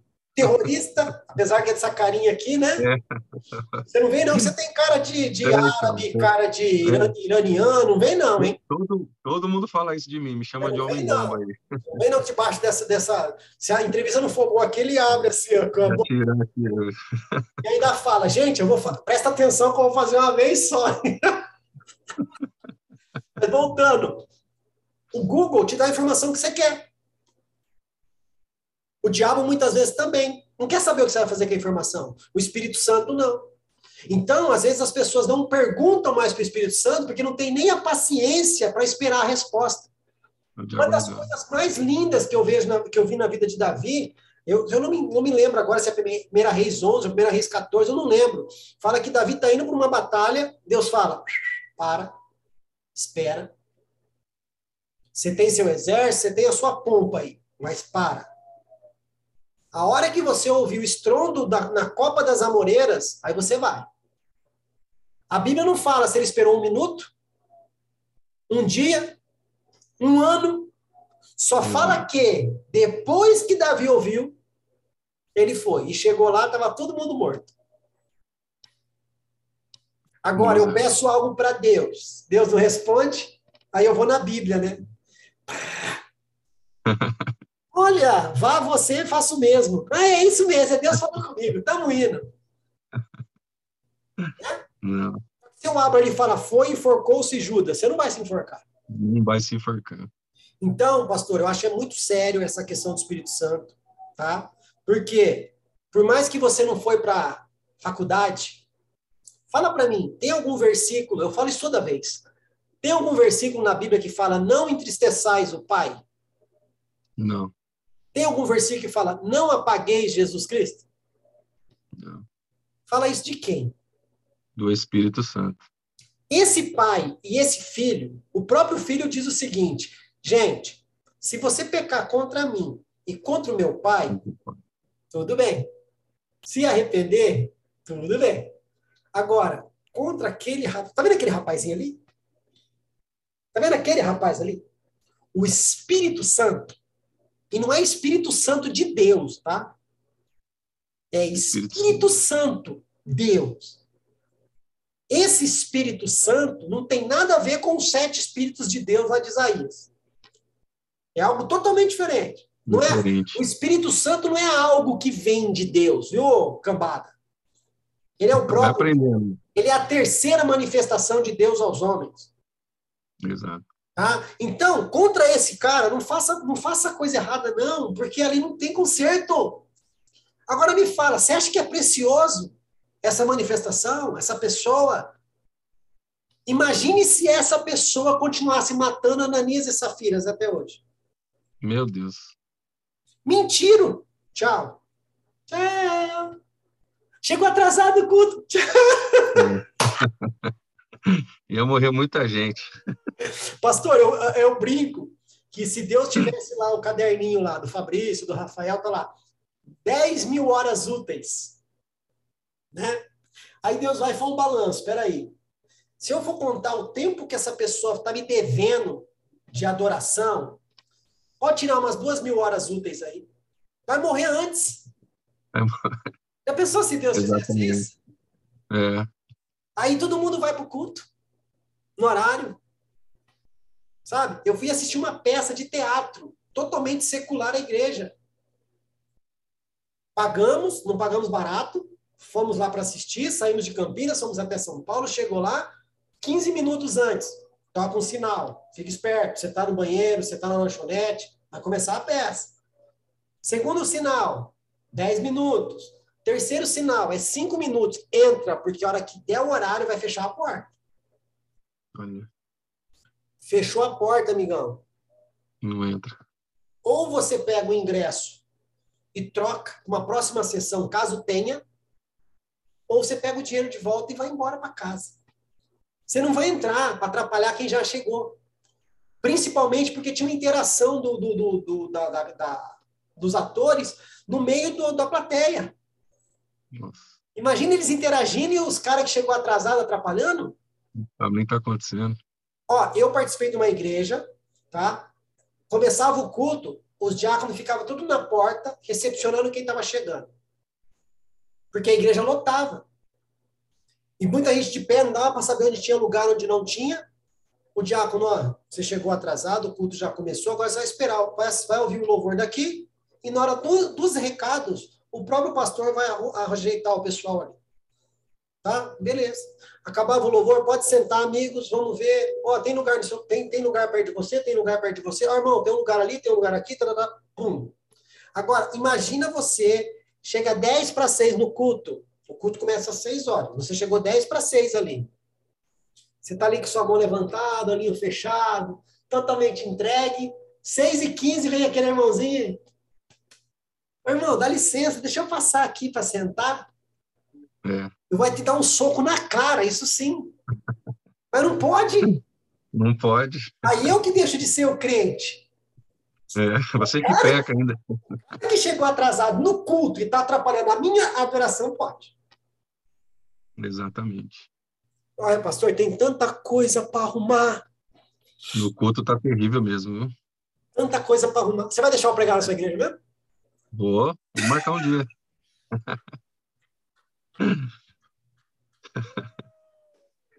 Ai, meu Deus do céu. Vamos lá. Sétima pergunta. Lá não é só da igreja que prega, não, viu?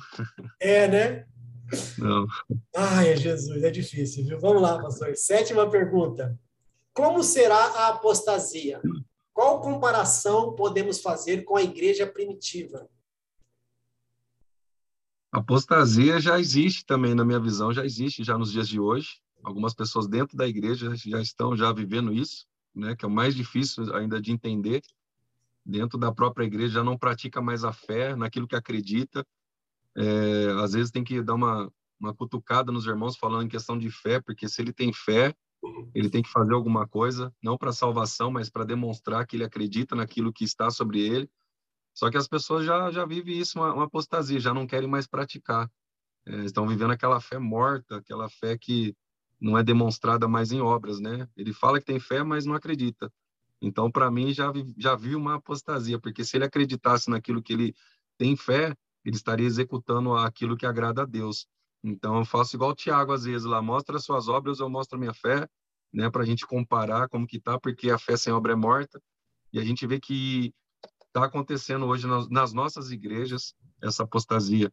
Na, na, na igreja primitiva, também acontecia isso, né? A gente via Paulo também alertando em questão de falsos mestres, falsos profetas, tentando tirar aquilo que foi colocado no coração, tentando arrancar a semente da graça. E hoje também, acredito, está pior do que muitas coisas nas redes sociais. A gente vê hoje as pessoas já não vão mais para a igreja porque ela tem a opção de dentro da sua casa, ela vai escolher, né? Ela vai ver o que, que ela quer, que faz bem para ela, não o que vai é, mudar a mente dela, o que vai confrontar o coração dela. Então, acredito que a apostasia já está sendo vivida, alguns já estão, já estão vivendo isso. A apostasia, né, para quem não sabe, é abandono da sua fé, deixa de acreditar, abandona ela, deixa ela de lado. E às vezes está dentro da igreja já vivendo isso. Não cultua, não louva, não adora, não sente, não tem mais ação do Espírito de Deus aí da, da pergunta anterior, porque já abandonou a fé, só está ali só de corpo ali, mas o resto não está dentro da, da, do ambiente que Deus quer que esteja. Pastor, e, engraçado que você fez uma comparação com a igreja primitiva. Se lá o Espírito Santo estava 100% atuante, o pessoal ainda conseguia né, ser enganado, imagine hoje, que para muitos né, o Espírito Santo já foi mandado embora. Já não existe. Gente, é tão simples entender que esse versículo evangelístico que vocês usam de Apocalipse 3:20 não tem nada a ver com o evangelismo isso. Jesus está batendo na porta da igreja, não está batendo na porta do coração de ninguém, não. Exatamente. Sabe? Ai, Jesus está batendo na porta do seu coração. Tem uma analogia? Tem, mas não é isso que o que o, que o, que o tá falando ali em Apocalipse. Está falando da igreja. Está falando da igreja. Eis que estou à porta e bato. Igreja, eis que estou à porta e bato. Por que, que ele está batendo na porta? Ele está do lado de fora. Exato. E ainda assim, insistindo a tentar voltar a entrar e tomar conta, porque ele já está. Gente, vocês fizeram errado. Sem mim, vocês não conseguem fazer. Deixa eu pegar isso aqui de volta. Ai, que é. nervoso. É. Entrega na minha mão de novo. Eu falei para minha esposa, que em vez de comprar Bíblia, essa ninguém me dá Bíblia, me dá livro, me dá um azorrague, me dá um chicote. Ai, meu Deus. Ai, aí fala, Fabrício, você não sabe que espírito você é. Vocês que não sabem que espírito que vocês são, fazendo tanta caca com as coisas de Deus, gente.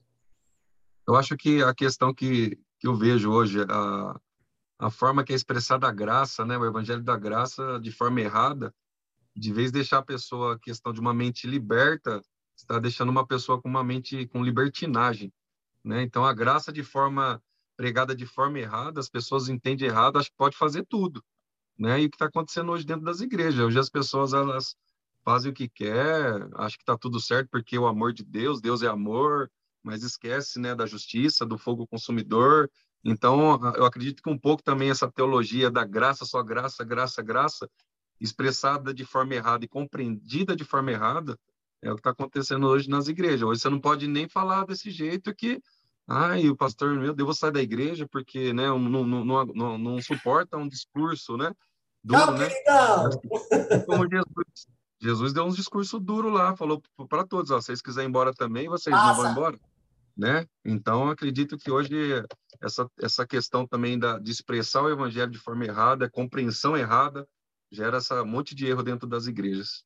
Pastor, tem uns, tem uns, uns perfis ali do Instagram que eu sigo, e vou até fazer um jabá aqui. Tem um ali que chama Tio Paulo Cajadada. Se alguém, se alguém, for seguir lá, fala assim, ó, tu vim seguir você por causa do REN 360, viu? 360. Eu quero que ele venha aqui na entrevista, ele tá fugindo de mim.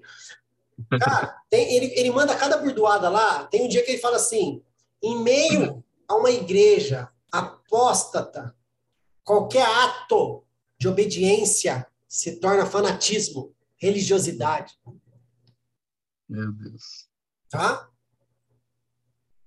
Nossa. Você falou da graça. Estão destruindo essa palavra, esse conceito. Eu aprendi num livro muito humilde, falando o seguinte: você só sabe se você vive na graça se você estiver agindo com graça. Exatamente. Não é porque pode.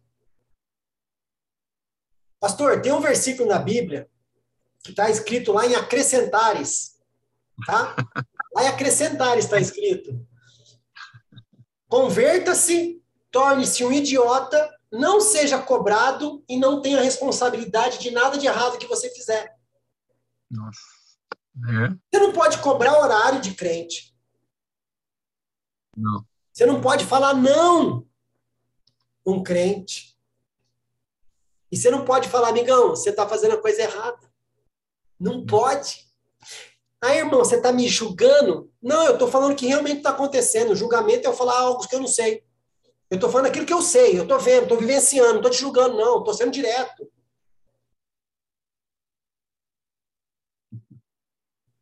Então Jesus, então Jesus mandou eu julgar o povo, né? Porque ele falou: ó, se o seu irmão pecar contra você, vai lá e, e tenta resolver você e ele.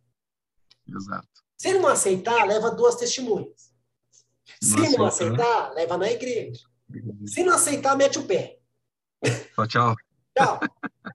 Então eu estou julgando esse irmão porque eu fui lá me reconciliar com ele? Não. Mas não pode. Não. Cobra o horário de um crente. Cobra o horário de um crente para você ver.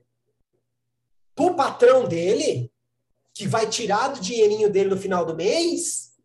Não chega atrasado, não. Chega atrasado. Aí volta naquilo que eu te falei. E se Deus começar a tirar minutos da minha vida, dos minutos que eu deixei de chegar atrás, que eu cheguei atrasado nas coisas que de Deus, de Deus também. Vai abreviar muito, hein? Eu temo o patrão. Sim. Eu não temo a Deus. Eu brinco às vezes, sabe? Não quero entrar nesse mérito, que para mim a visão é totalmente mais ampla do que isso. Mas já pensou se Deus começasse a descontar o dízimo na folha de pagamento? Porque o seu patrão, ele não, ele não confia em você e fala assim, ó, tá aqui, ó, mil reais o seu salário, você vai sair no, você vai sair no meio, você vai sair na hora do almoço hoje, você vai pegar esse dinheiro, você vai passar ali na, na, na empresa de ônibus pagar seu passe. Depois você vai na empresa do convênio e você vai pagar lá. Depois você vai no, no INSS vai deixar o dinheirinho lá. Aí o que sobrar, você pega e vai para sua casa. É assim que seu patrão faz? Não. Não, ele já desconta antes. Já faz tudo antes. Porque se chegar na sua mão. Não vai. Só que Deus te dá 100%. É. Para você ser mordomo de algo que nem seu é. Ah, eu trabalhei. É, quem te deu saúde para trabalhar, quem te deu comida, quem te deu, deu tudo para você trabalhar. Aí ele te dá 100% na sua mão, o que, que você faz? Aí se sobrar. é, se sobrar, né? O que sobrar eu dou. Já pensou? Chega assim no, no, no Olerite, a pessoa vê o Olerite, está lá, 1.500. A pessoa piscou, está lá, 1.350. Mas o que aconteceu? Já tirei o dízimo daí já, Flávio. Era só para você ver o quanto você ganha e o quanto você vai ficar. Mas não pode. Não pode. Porque aí deixa de ser o Deus de amor. O Deus da, da, da hipergraça. Ah, meu pastor, no dia do juízo final, essa conversa não vai colar. Vai mudar. É, ai, porque, é ai, mas porque me ensinaram assim? Chama o cara que te ensinou, que ele vai prestar conta aqui também. Mas amém. Vamos lá. A gente tá falando demais. Oitava pergunta. Tô bravo. Na sua visão, qual é o papel central da igreja nos últimos dias? Dentro da sua justificativa, você acredita que a igreja tem preparado seus membros para o grande encontro final com Cristo? Bem, na minha visão, a igreja tem que continuar sendo igreja, igreja de Cristo, né? É esse é o papel. Não mudou e não vai mudar. Eu sei que através de, alguns homens, acabam mudando, mas a minha visão é ser igreja. O que é ser igreja? É os ensinamentos, é viver realmente o que Cristo ensinou, o que Cristo demonstrou.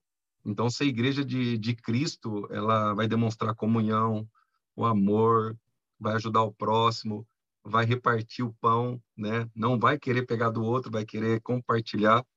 E só que hoje a gente vê que não acontece isso, né? As pessoas elas perderam a visão, que eu falei lá no começo, os princípios de Deus estão sendo deixados de lado, a, a, doutrina dos apóstolos que andaram com Cristo, que era colocado em prática juntamente com a igreja, né, que eles partiam tudo que eles tinham, se um não tinha, eles compartilhavam, então viviam em oração, viviam em comunhão, e hoje a gente vê que a igreja está deixando esse papel de lado, mas precisamos manter a, a, a igreja de Cristo, a igreja do Evangelho, a, a igreja da salvação, e hoje não, não tem sido colocado em prática em questão disso, eu vejo às vezes as pessoas elas preferem tirar do que dar, né? É, a questão do pão, eu tenho dois hoje, eu vou compartilhar com quem não tem, mas hoje parece que foi deixado de lado, né? O papel da, da, verdadeira igreja, a, igreja que tem como exemplo ali através dos apóstolos, a gente tem que trazer essa extensão nos dias de hoje, mas a gente vê que isso infelizmente não está sendo colocado em prática, está sendo deixado de lado por alguns, né? Porque eu acredito que tem pessoas que têm seguido, têm se esforçado em manter realmente o papel da, da igreja de Cristo, da igreja de Jesus. Então a gente vê que a gente precisa se posicionar. Nós precisamos realmente estar pronto para continuar sendo a igreja de Cristo Jesus nessa terra. A outra pergunta é, ela tem duas. Dentro dessa sua justificativa, você acredita que a igreja tem preparado seus membros para o grande encontro final com Cristo? Não, na minha visão, também acredito que não tem preparado essa, esse encontro. É, não tem sido falado. Como a, a, prioridade hoje é voltado mais para o bem materiais. É, você vem com tal oferta, Deus vai multiplicar, Deus vai fazer, Deus vai realizar, e não tem preparado a igreja para o encontro verdadeiro do, do, noivo, né? Não tem preparado a noiva de Cristo para ele. E é um, um ponto muito importante para que as igrejas possam se despertar, porque o noivo vai voltar, o noivo virá novamente para buscar a sua noiva. E esse noivo é meio exigente, né, cara? Ele não aceita qualquer noivinha, não. Demais. Demais. A gente comentou lá em cima, eu esqueci de falar, né? O fato da gente parar de estudar, o fato da gente fugir de, de estudo. Cara, par, parou-se de falar sobre os atributos de Deus na igreja. Totalmente. Um atributo, um atributo que a igreja parece que esqueceu é que Deus é onisciente.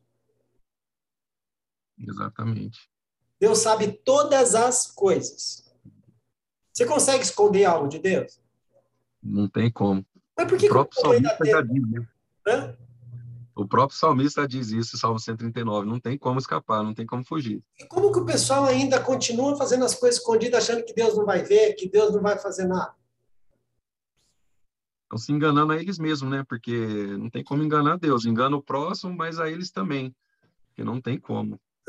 Mas, Bispo Rafael, das oito perguntas que você estudou, passou, passou bem passado. não perdeu o título de bispo, aqueles caras. A pessoa, a minha entrevista aqui, eu falo, ó, você foi rebaixado a. Rebaixou a presbítero. Não, rebaixada para limpar a banheira. Meu Deus. Mas, ó, tem preparado para você as perguntinhas surpresas aqui, ó. Amém. Essas aqui não vai dar tempo de você estudar, tá? Não. Mas você tem o direito de falar assim, ó, essa daí eu não, não, não quero falar porque eu não tenho, não quero, não, não, não, não, e pula, tá? Sim. Mas eu tirei uma aqui aleatória, tá, gente? As perguntas aqui, elas voltam para o saquinho, então elas podem ser repetidas. Ai, ai.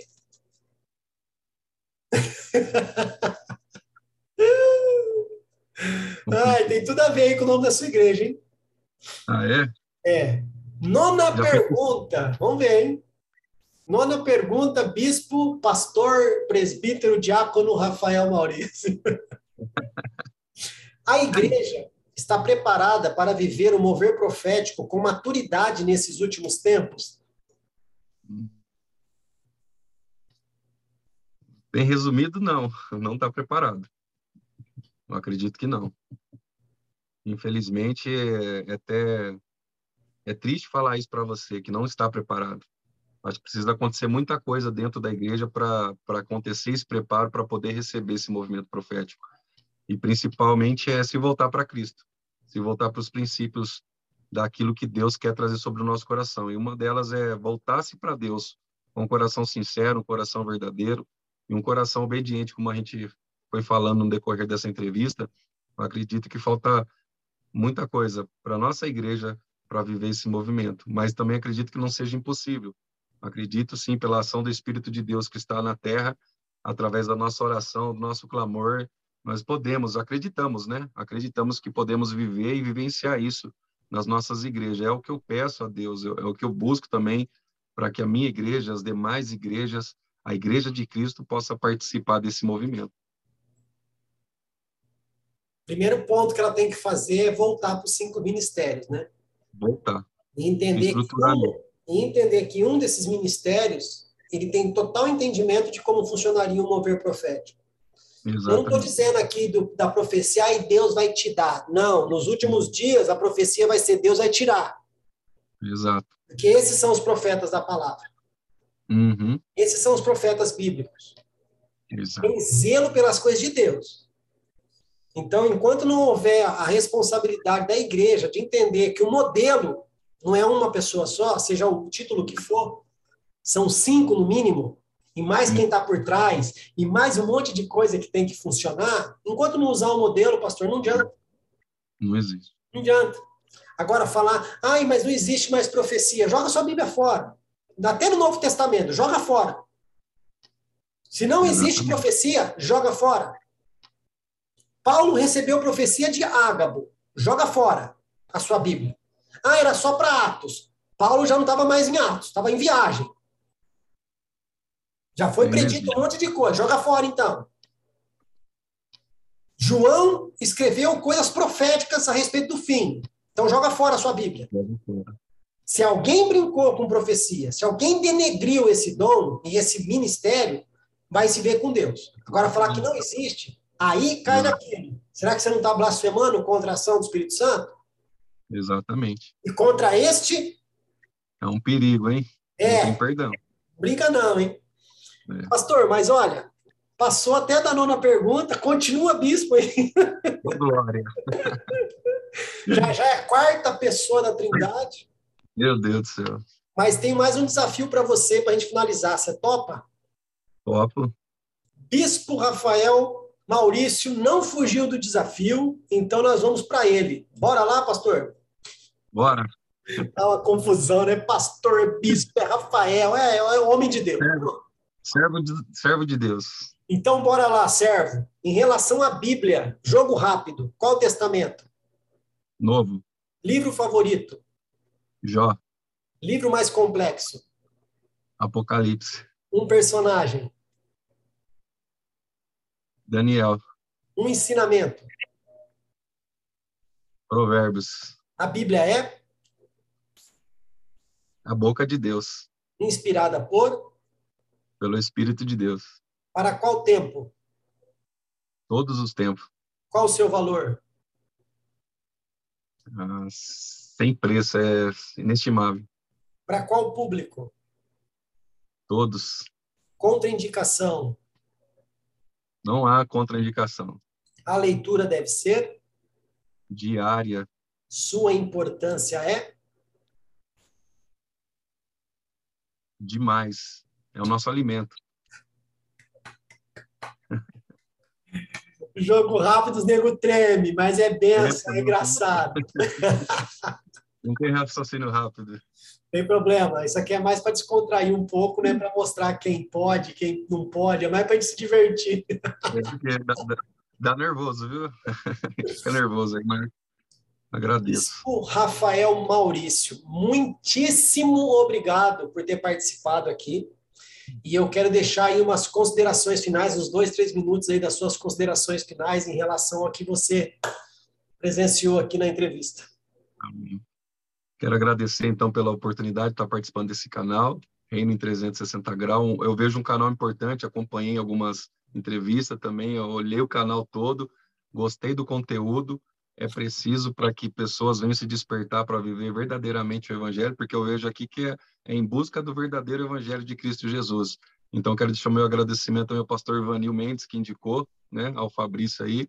Quero agradecer ao, ao Fabrício por, por estar abrindo esta oportunidade de estarmos aqui vendo, porque eu sei que esse esse canal aqui não é para ver quem sabe mais, quem sabe menos, é para ver o pensamento, o conhecimento de todos, para ver o que cada um pensa sobre uma questão, sobre uma a mesma pergunta. E eu sei que cada um tem um modo de pensar, mas acredito que nós devemos buscar sempre aquilo que vem do alto, a resposta verdadeira, e precisamos estar sempre ligado a ele através do Espírito Santo de Deus. Então quero deixar meu agradecimento a todos vocês, me perdoe no que eu errei, né? Falo para você que fica é nervoso. Eu não sou habituado a ficar falando assim no celular. Às vezes a transmissão, até a transmissão do culto ao vivo, a gente fica meio apreensivo com uma câmera na nossa frente, mas é, agradeço pela oportunidade, fico feliz. Viu, Fabrício? Pastor, eu que agradeço. O canal agradece. Né? E pedimos aí que Deus continue abençoando você, seu ministério, sua família, te dando sabedoria e te dando Amém. esse coração humilde e ansioso de querer aprender mais e que sempre, sempre, sempre, sempre, sempre buscar a coisa certa, fazer a coisa certa, da maneira certa, com a direção do Espírito Santo. Então, fico feliz de saber que existem homens ainda que acreditam nesta ação e que Deus abençoe realmente aí o seu ministério, o tempo que você pode nos dar. Amém. A gente vai ficando por Amém. aqui, pastor. Deus abençoe, viu? Tchau, Deus abençoe.